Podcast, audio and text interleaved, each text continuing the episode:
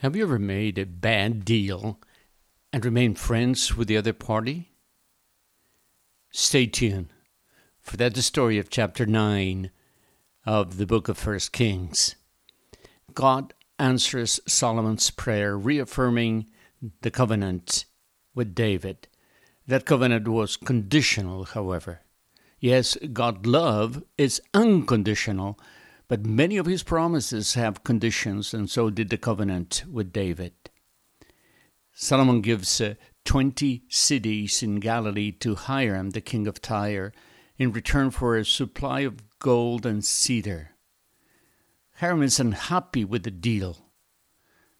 He had sent gold and lumber, apparently, in addition to the annual gifts that he made in exchange for wheat and olive oil. And also, apparently, he had made a loan and had to foreclose on it. When Hiram got the real estate, those 20 cities, he was unhappy and told Solomon, Brother, this is Kabul.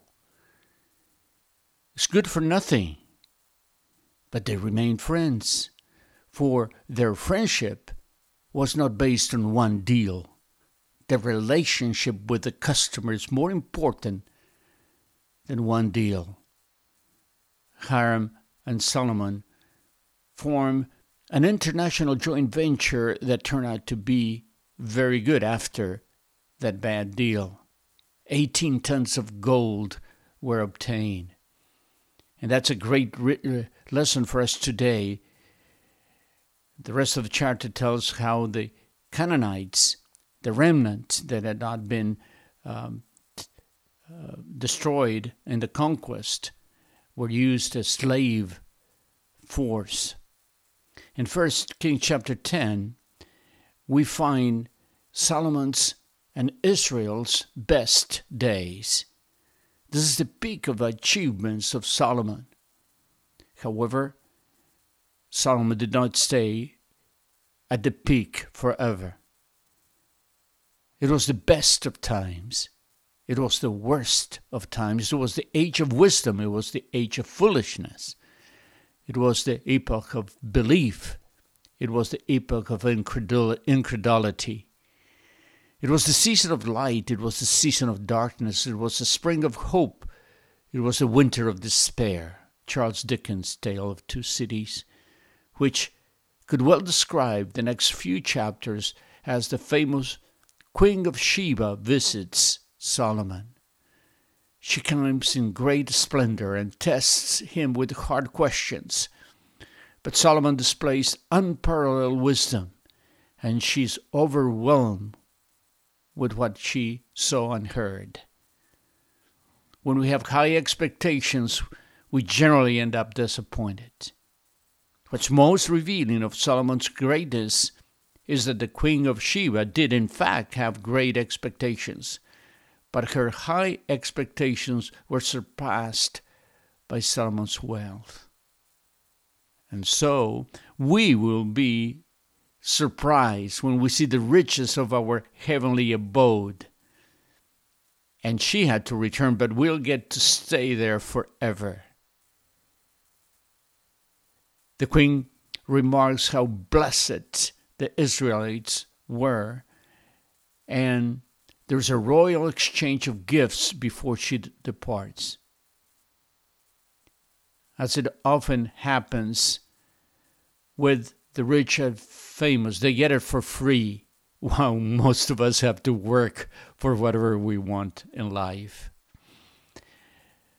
The kingdom of Israel expands, becoming a very rich and powerful nation examples of Solomon's wealth are giving 200 shields of gold, golden drinking cups, and an ivory throne. In his excesses, Solomon takes the kingdom downhill. And in 1 Kings chapter 10 verse 20, uh, 28 we're told that Solomon's horses were imported from Egypt and these last verses gives us a clue of his decline, his direct disobedience to Deuteronomy chapter 17, verse 16, written centuries before the Solomon. God has said there, the king, moreover, must not acquire a great number of horses for himself or make the people return to Egypt to get some more of them. For the Lord has told you, you are not to go back that way again. So the stage is set for chapters 11's other reason for his precipitous downfall. And when I say chapter 11, I'm talking about First Kings chapter 11, but it could well refer to chapter 11 of the bankruptcy laws as Solomon was slowly becoming morally bankrupt. Solomon, wise as he was, had a blind spot. He had 700 wives and 300 concubines, many of them from foreign co- countries God had warned them about. His foreign wives led him to worship false gods, building altars and high places for them. As punishment, God says that he would tear the kingdom from the hands of the king, but not Solomon's hands on account of his father, but of his son. One tribe will be given to Solomon's descendant to honor David. An Edomite named Adad, who had survived Joab's ethnic cleansing, seeks revenge against Solomon, and another foreign power named Rezon also becomes an enemy, avenging David's daughter slaughter of his own people. An internal enemy also emerges. Jeroboam, an Ephraimite in charge of Solomon's labor force and construction projects. And he is encouraged by the prophet Ahijah who tears his garment in 12 pieces to symbolize the impending division of the kingdom. Jeroboam rebels against Solomon, and Solomon tries to take him out, but he flees to Egypt, and Solomon dies after 40 years of rule. His son Rehoboam succeeds him as a king. Rehoboam, the son of Solomon, is made king, and the massive public works program and the excesses of luxury and government spending and the related taxation takes a toll on the people of Israel. Jeroboam, who has been in exile, returns to Egypt and becomes the spokesperson for the people of Israel and petitions Rehoboam to ease the heavy yoke of his fathers. Rehoboam's elders advisors urge him to have a conciliatory approach, but his younger advisors recommend an aggressive one. We would call that bullying today. Israel splits from Judah and makes Jer- Jeroboam king. Rehoboam's Secretary of Labor, Adoram, was stoned to death in like a riot of today. Rehoboam's plans to assemble a large army to recover the kingdom. Shemaiah, a man of God's, says the scripture, the prophet warns him against the planned battle between Judah and the rest of Israel. And so the southern kingdom of Judah and the northern kingdom of Israel split up.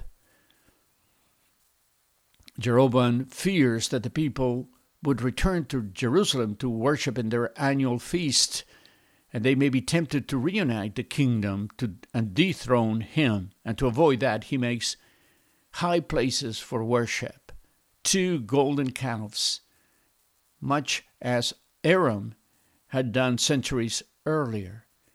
And he tells Israel, Here are your gods that brought you out of Egypt.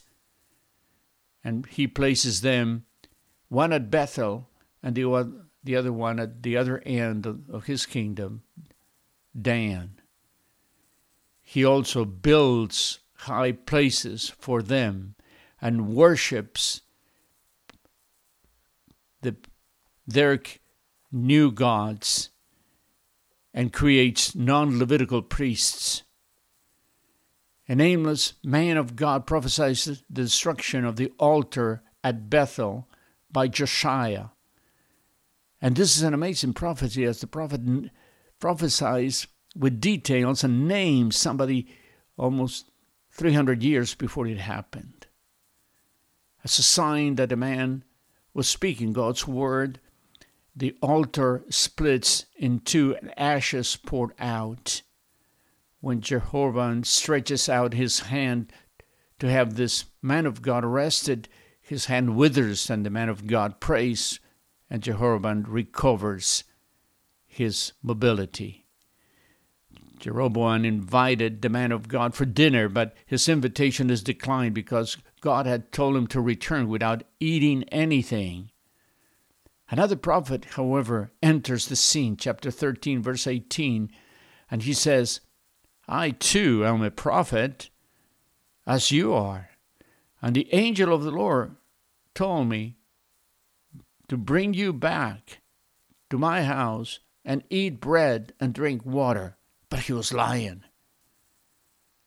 The man of God listens to the old prophet and disobeys God with the fatal consequences normally associated with disobedience in the Bible. The point here is to watch out for those who tell you, God told me, God spoke to me. I'm not denying that God does reveal himself through the Holy Spirit today, but it's impossible for you to know what God said to someone else. So rely on God's Word, the written Word of God. It is the source of guidance, empowered by the Holy Spirit. And this is why we're so engaged in the reading of the Word of God. Five times five times five, Bible.com. Register, read it. Five minutes a day, five days a week, and in five years, the whole Bible, because it's the Word of God unchanging, the powerful Word of God. And we need wisdom. We need wisdom for the coming elections. We need to pray for that. But the most important vote you will ever make is to vote for Jesus Christ as your Lord and Savior. Repent from your sins. Believe on the Lord Jesus Christ. Elect Him Lord and Savior, and you will be saved and God's word will reveal his plan for you, and you won't have to rely on someone else's interpretation of what God told him or her. May God richly bless you.